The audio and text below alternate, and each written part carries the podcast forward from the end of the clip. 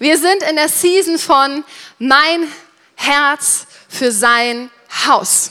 Wir sind in Woche drei, das heißt, nächste Woche ist Finalsonntag.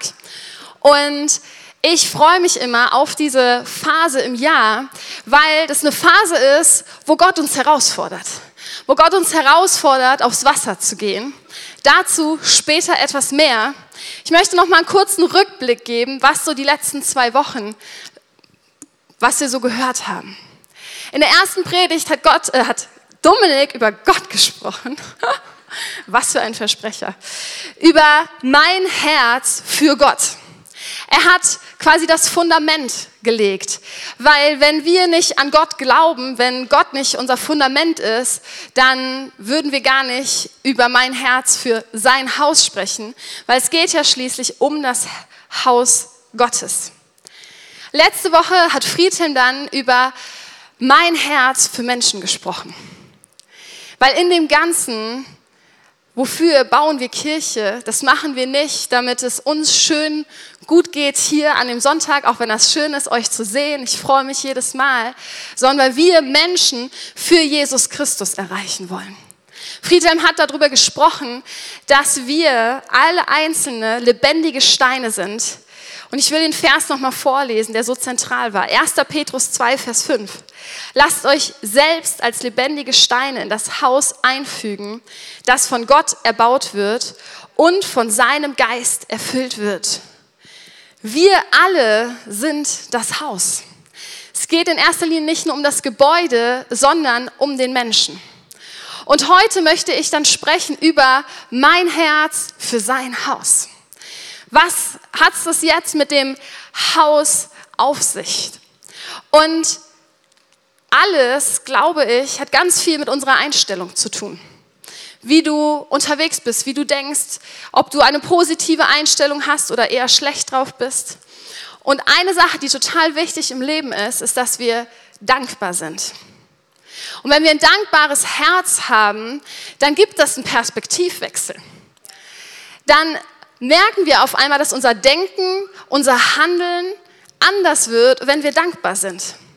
Ich habe mich die Woche noch mit jemandem unterhalten, die zu mir sagte, ey, manchmal geht es so drunter und drüber und dann mache ich eine Pause und sage mir laut, wofür ich dankbar bin, weil der Alltag manchmal so wuselig ist und ich das aus dem Blick vergesse, verliere und dadurch, dass ich mich daran erinnere, wofür ich dankbar bin, bekomme ich eine neue Perspektive, bekomme ich neue Kraft, bekomme ich neuen Mut.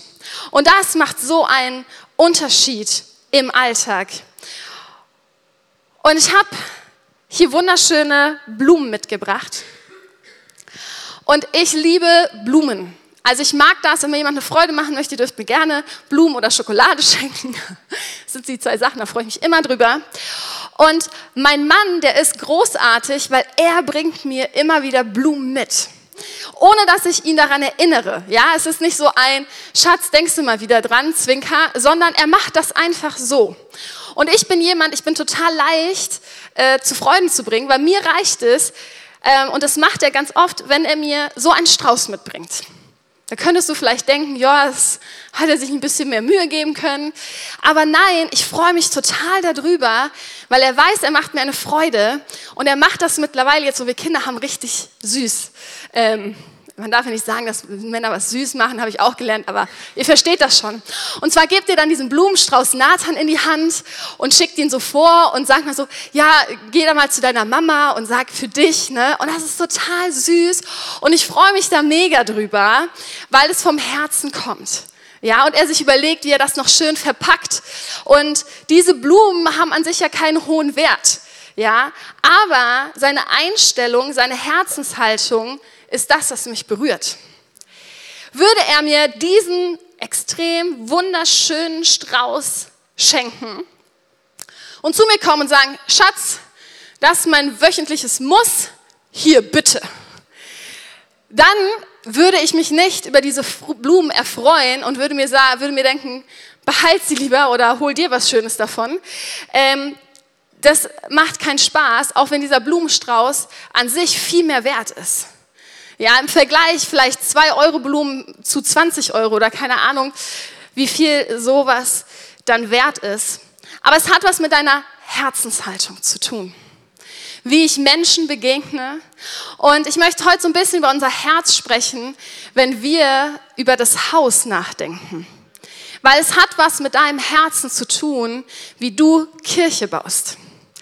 Und es kommt nicht darauf an, wie viel Wert etwas hat, sondern es kommt auf deinem Herzen an. Und es kann etwas ganz wenig wert sein, wie diese kleinen Blumen, aber mit einem Herz voller Dankbarkeit und Liebe und Freude ist dieser Strauß auf einmal eine Million Euro für mich wert, im übertragenen Sinne. Und dieser Strauß fasst nichts, wenn es nicht mit Liebe weiter verschenkt wird. Und ich möchte mit euch in eine Stelle hineingucken, die etwas länger ist aus dem Alten Testament, wo das Volk Israel beschrieben wird. Und sie haben auch eine richtig gute Herzenseinstellung. Und das sind so ein paar Verse, die habe ich so ein bisschen zusammengeschrumpft, sage ich mal. Da sind zwischendurch Auflistungen. Lest euch die sonst gerne nochmal komplett durch, vielleicht in der Kleingruppe. 2. Mose 35 ab Vers 4. Da heißt es, weiter erklärte Mose den versammelten Israeliten, der Herr hat euch befohlen, Gaben für seine Wohnung zusammenzutragen. Alle, die vom Herzen dazu bereit sind, sollen ihm etwas geben. Gold, Silber und Bronze. Jetzt kommt eine ganze Auflistung, was sie noch alles geben sollen. Jetzt springe ich weiter in Vers 10. Wer von euch dazu begabt ist, soll kommen und all das herzustellen, was der Herr angeordnet hat. Und jetzt kommt eine ganze Auflistung an Handwerker, die er braucht. Und dann heißt es, viele wurden von diesem Aufruf bewegt und verspürten den Wunsch, etwas beizutragen. Deshalb kamen sie und brachten dem Herrn Gaben, die man für das Zelt der Begegnung, den Gottesdienst und die heiligen Gewänder verwenden konnte. Sowohl Männer als auch Frauen kamen und brachten bereitwillig. Und jetzt kommt nochmal die ganze Auflistung, was sie alles brachten. Und am Ende dieser Auflistung lesen wir nochmal in der Bibel, viele Männer und Frauen aus dem Volk verspürten den Wunsch, etwas zu dem großen Werk beizutragen, zu dem der Herr sie durch Mose beauftragt hatte. Deshalb brachten sie dem Herrn all diese freiwilligen Gaben. Wenn die Bibel sich wiederholt, dann ist hier etwas wichtig. Und zwei Sachen werden hier deutlich. Das Volk hatte den Wunsch verspürt, was in das Haus Gottes hineinzugeben. Mose hatte den Auftrag bekommen, dass er die Stiftshütte mit dem Volk bauen soll und hat das weitergegeben an dem Volk. Und das Volk verspürte den Wunsch, es hineinzugeben. Und sie taten es freiwillig und nicht unter Zwang. Und dann passiert sogar Folgendes in 2. Mose 36, 3 bis 5. Auch weiterhin brachten die Leute jeden Morgen neue Gaben zu Mose. Irgendwann unterbrachen alle Kunsthandwerker, die am Bau des Heiligtums beteiligt waren, ihre Arbeit, gingen gemeinsam zu Mose und sagten, die Leute bringen mehr, als wir für die Arbeit, die der Herr uns aufgetragen hat, gebrauchen können. Sie waren so berührt von Gott, dass sie viel zu viel brachten und sie gesagt haben, stopp, wir können das gar nicht mehr verarbeiten, es reicht. So sehr waren sie berührt, von der Liebe, von der Gnade, einfach von Gottes Macht. Und das ist es, wenn wir darüber sprechen, mein Herz für sein Haus. Es ist kein Zwang, sondern es ist eine, eine, eine, eine Herzenseinstellung. Und wir müssen ein bisschen davor schauen, was passiert ist, weil das Volk hatte nicht immer diese Einstellung. Es gab Phasen, da hätte das Volk, glaube ich, zwischenzeitlich nichts gegeben.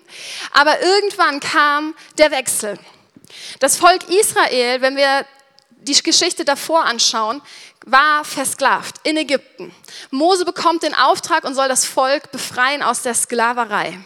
Das tut er und Gott tut da schon zehn Wunder, äh, ja, zehn Wunder durch die Plagen.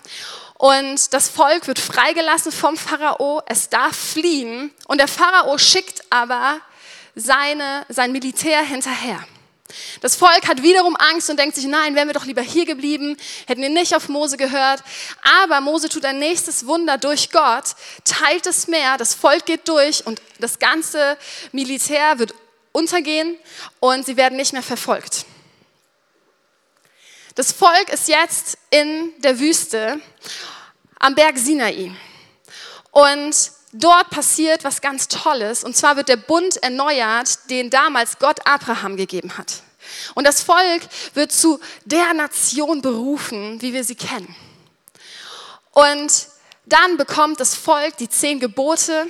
Es stimmt alles ein. Die zehn Gebote sind sowas wie so die, so die Vertragsbedingungen. Und das Volk jubelt und sagt, ja, und das ist so stark und danke Gott, dass du das alles getan hast. Und Mose ist wieder auf dem Berg und viele von euch kennen die Geschichte. Was passiert? Das Volk denkt sich, wieso ist Mose so lange weg? Wo ist Gott? Lass uns ein goldenes Kalb machen. Und das ist für mich immer dieser Moment, den ich nie verstehe beim Volk, wo ich so denke, habt ihr all die Wunder nicht erlebt? Doch, ihr wart doch dabei. Ihr habt die zehn Plagen gesehen, die Wasserteilung, ihr werdet versorgt. Alles ist da, aber es dauert euch einfach zu lange und dann macht ihr doch euer eigenes Ding. Kennt das jemand von euch? Also ich kenne das, wenn ich so innerlich das Gefühl habe, hey Gott, dein Zeitplan, der ist mir nicht schnell genug. Ich will jetzt doch irgendwie aktiv werden. Ja, aber wenn wir das so lesen, denke ich mir immer wieder, habt ihr es nicht verstanden? Und ertappe mich selber, wie oft ich Dinge nicht verstehe, die Gott schon lange bereit hat für mich. Und da ist nun dieses goldene Kalb. Und Mose kommt runter und ist entsetzt. Und er versteht nicht, warum tut das Volk das? Und wie hat sich Gott in dem Moment gefühlt? Er war auch verletzt. Gerade noch die Gebote bekommen, gerade noch dazu gestimmt und dann auf einmal zack, zwei direkt sich nicht dran gehalten. Sie haben sich ein Bild gemacht und haben einen Götzen angebetet. Das sollten sie nicht tun. Und Gott hätte an dieser Stelle das Volk vernichten dürfen. Er hätte es platt machen können. Und das Volk wusste es, dass Gott hätte so handeln können. Aber was macht Mose? Mose liebt sein Volk, auch wenn er weiß, dass es immer wieder Umwege gegangen ist. Und geht zu Gott und tut Buße, obwohl er nichts falsch gemacht hat. Er war ja gar nicht beteiligt an den Fehlern, die das Volk gemacht hat. Und bittet Gott darum, dass er das Volk verschont. Und Gott verzeiht dem Volk, das Volk tut Buße und sie werden nicht vernichtet, obwohl er es hätte tun dürfen.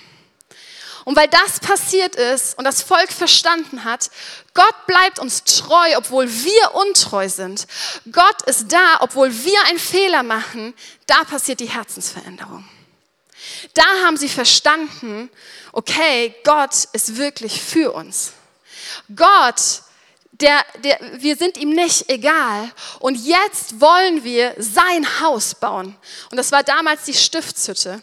2. Mose 25, Vers 8. Die Israeliten sollen mir ein Heiligtum bauen, denn ich will unter ihnen wohnen. Das ist das, was Gott ihnen zugesprochen hat. Er hat gesagt, ich will doch bei euch sein. Und das hat sie so berührt, dass er nicht sie vernichtet hat, sondern gesagt hat, hey, jetzt erst recht, ich gehe mit euch, baut mir eine Hütte, ich bin bei euch.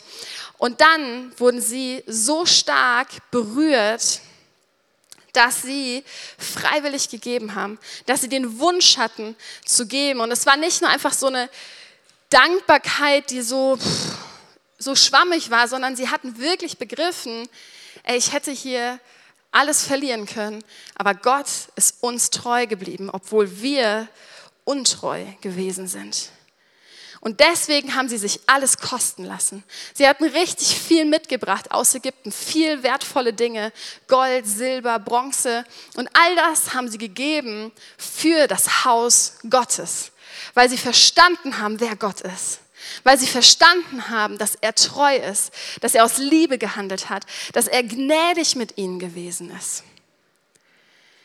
Und Gott zu ehren, lassen sie sich etwas kosten. Auch im Neuen Testament lesen wir über Gottes Treue im 2. Timotheus 2, Vers 13. Und doch hebt unsere Untreue seine Treue nicht auf. Denn er kann sich nicht selbst untreu werden.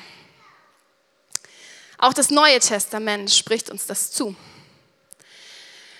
Und ich weiß viel im Alten Testament, im Alten Bund, aber sind wir mal ehrlich, wie viel mehr können wir jetzt hineingeben, wenn wir sogar verstanden haben, wer Jesus Christus ist und was er für uns geopfert hat? Dass er alles hingegeben hat dass Gott seinen einzigen Sohn geschickt hat auf diese Erde, der für dich und für mich gestorben ist, damit du ein ewiges Leben hast. Er hat alles hingegeben. Wie viel mehr kann unser Herz dann noch berührt werden, dass wir auch alles für ihn hingeben?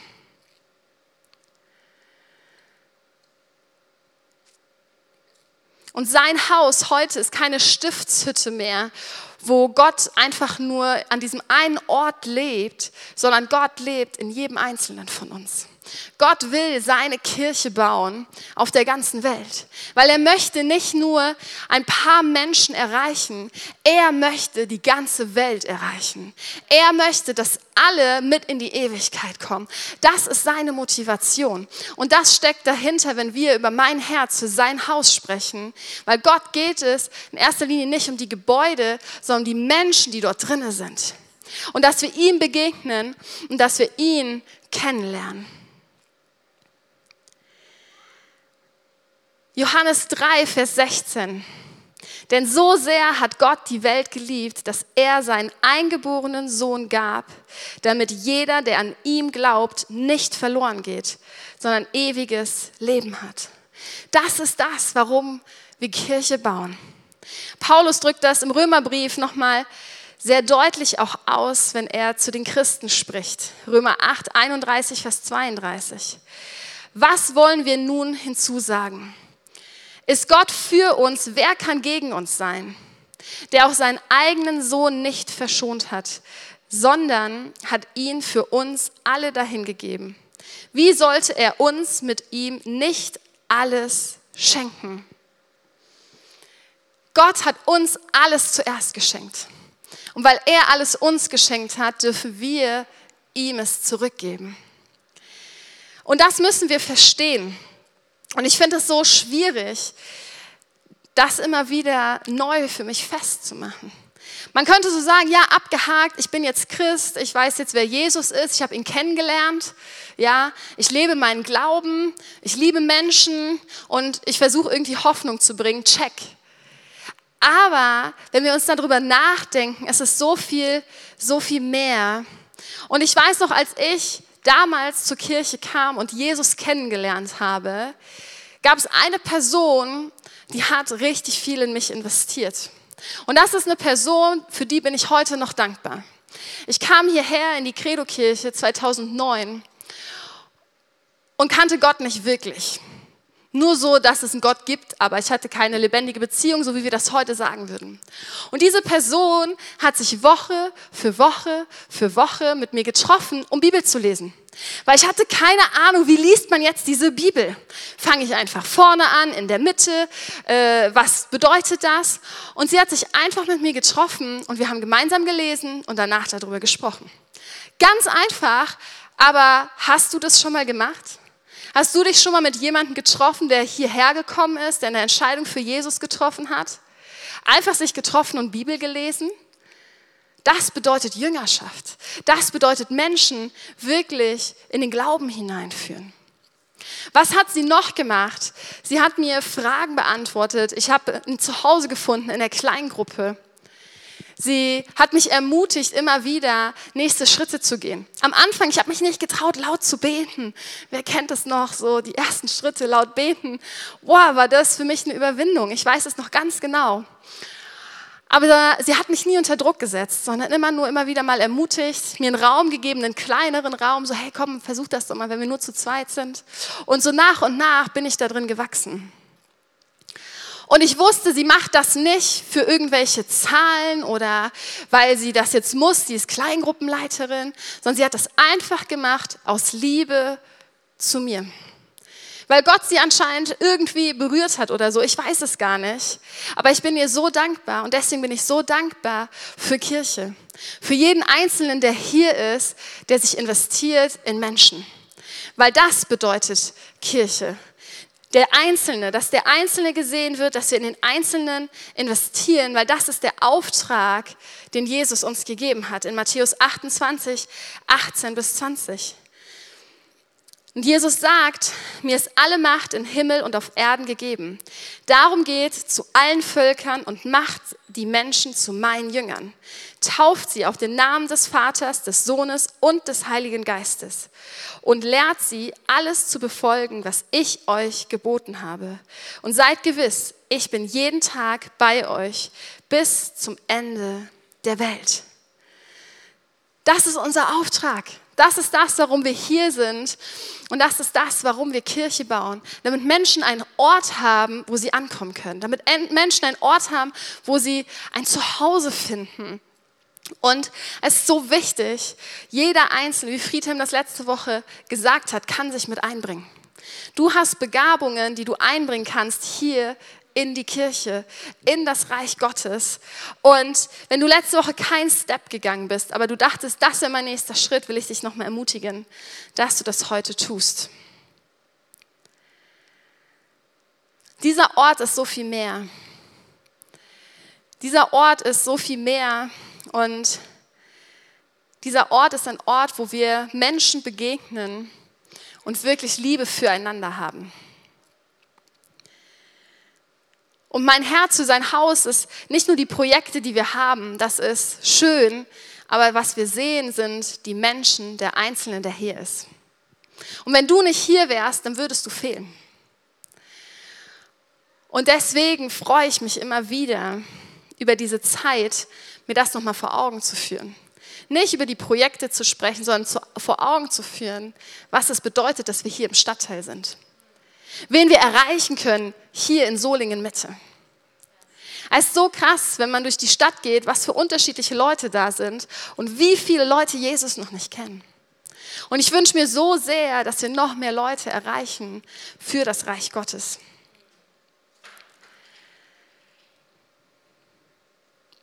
Und deswegen möchte ich, dass unsere DNA wirklich praktisch wird. Wer es mitbekommen hat, ich habe es gerade schon mal kurz geteasert in der äh, Predigt. Wir wollen Jesus wirklich kennen. Das heißt, dass du weißt, was er für dich getan hat. Was es bedeutet, dass er mit Gnade ans Kreuz gegangen ist. Dass du deinen Glauben praktisch lebst. Ja, so wie ich das erklärt habe mit meiner Freundin damals, die mich reingebracht hat, die ihren Glauben einfach weitergegeben hat. Menschen lieben, dass die Leute, die herkommen, wirklich sich willkommen fühlen. Und das ist nicht so aufgesetzt, nicht so, ja, schön, dass du da bist und während du das sagst, einfach weitergehst, sondern sich Zeit nimmst für den Einzelnen.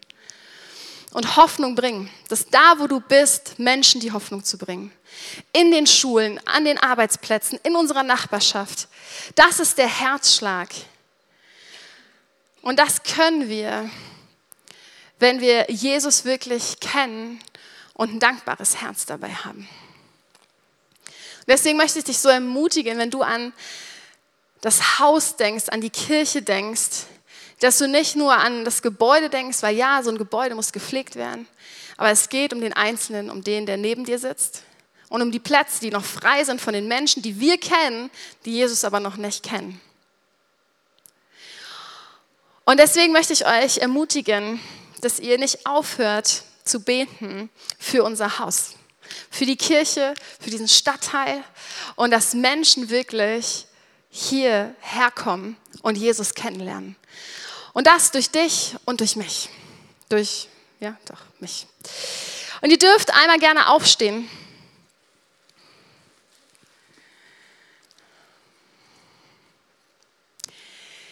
Und ich möchte einen Moment uns nehmen, dass du darüber nachdenken kannst, wieso gerade deine Herzenshaltung ist.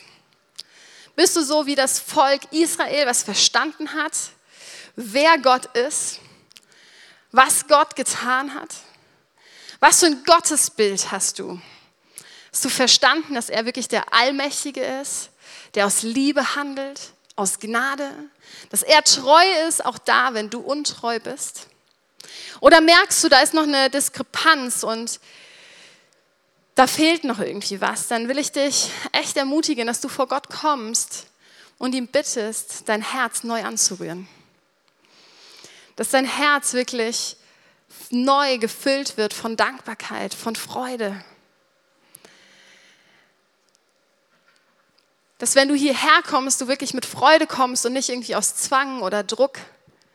Dass du anfängst, deinen Glauben zu leben. Nicht den Glauben vielleicht von deinen Eltern oder deiner Frau oder deinem Mann, sondern deinen Glauben. Und dass du Gott fragst, was ist das, was gerade vielleicht noch zwischen dir und ihm steht und er dich neu anrührt und du eine neue Perspektive bekommst. Auf diesen Gott, der dich so sehr liebt, dass er alles für dich hingegeben hat.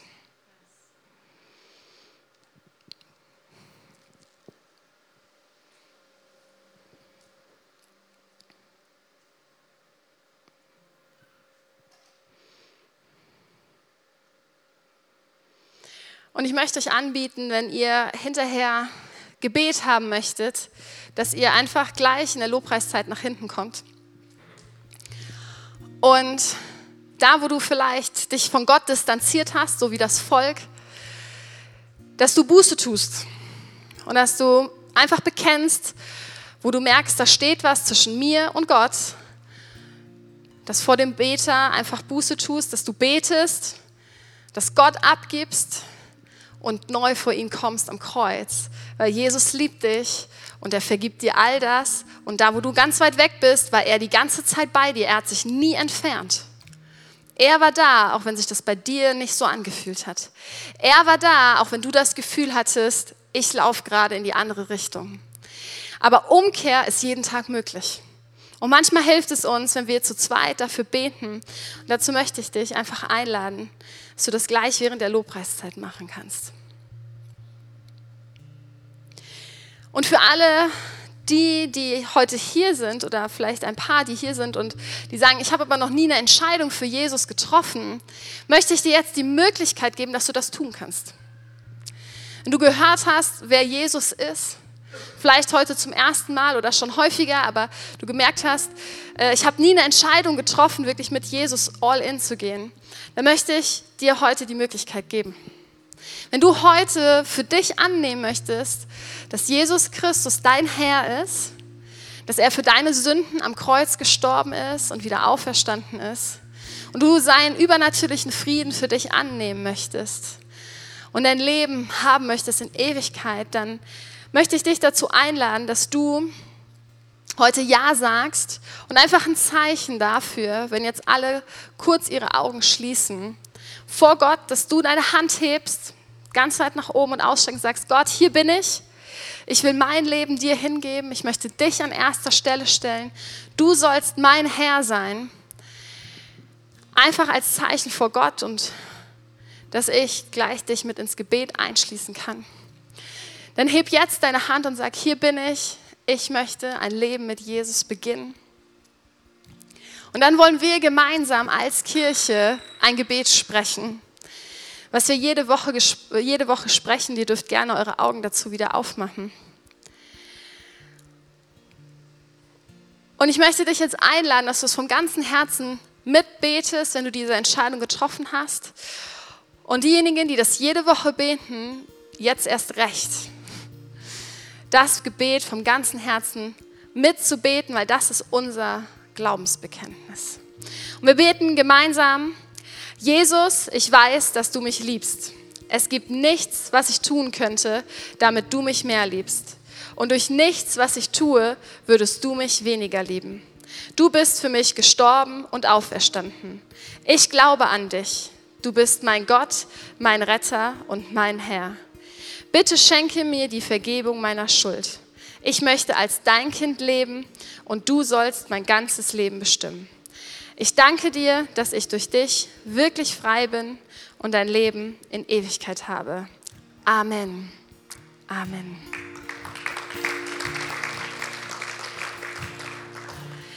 Wenn du das Gebet zum ersten Mal gebetet hast, dann wird nach dem Gottesdienst jemand auf dich zukommen mit einem Startpaket und da ist eine Bibel drin und wir wollen einfach nächste Schritte mit dir gehen, weil Christsein macht man gemeinsam. Das Wichtigste ist, komm nächste Woche wieder und wenn du dich nicht gemeldet hast, aber die Entscheidung getroffen hast, dann komm einfach auf mich zu oder auf Dominik zu und wir würden uns freuen, dir das Geschenk zu übergeben. Und jetzt wollen wir noch mal in den Lobpreis. Und ich will dich noch mal kurz daran erinnern, wenn du gerade einen Punkt hattest, wo du gemerkt hast, du bist irgendwie distanziert von Gott, dann nutz jetzt den Lobpreis und komm zu ihm. Komm zu ihm und leg es ihm hin. Und hinten werden Beter stehen und wenn du gebeten möchtest, dann komm gerne nach hinten oder dient einander.